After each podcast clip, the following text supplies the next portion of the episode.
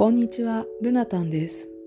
今週は魚座の新月についてお話ししていきたいと思います。本日3月13日夜7時22分に魚座の新月を迎えます。以前、新月には願い事を書いたらいいというようなお話をしました。本日も魚座の新月になりますので、お時間がある人はぜひ書いてみるといいと思います。魚座の新月のパワーウィッシュ。叶えてくれるものとしては愛し愛される人になる。過去の傷やトラウマが癒える。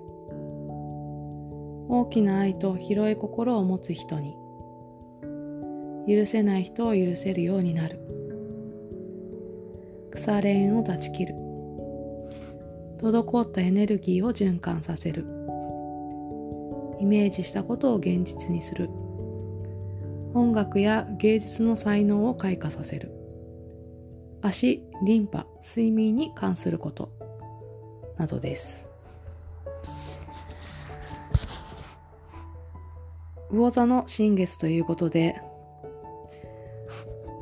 魚座の新月のテーマは愛があるかどうかということです。正しかろうが理にかなっていようがそこに愛がなければ意味がない。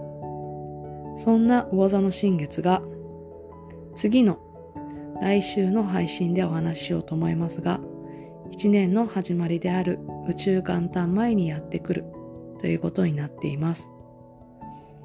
すべては愛に帰結するという宇宙の法則の表れです。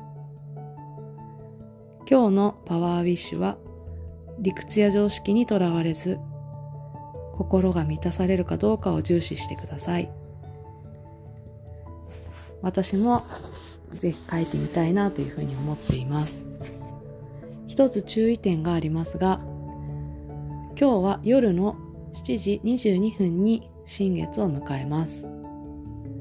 今日になったからといってフライングでノートに書くということは良くないそうです。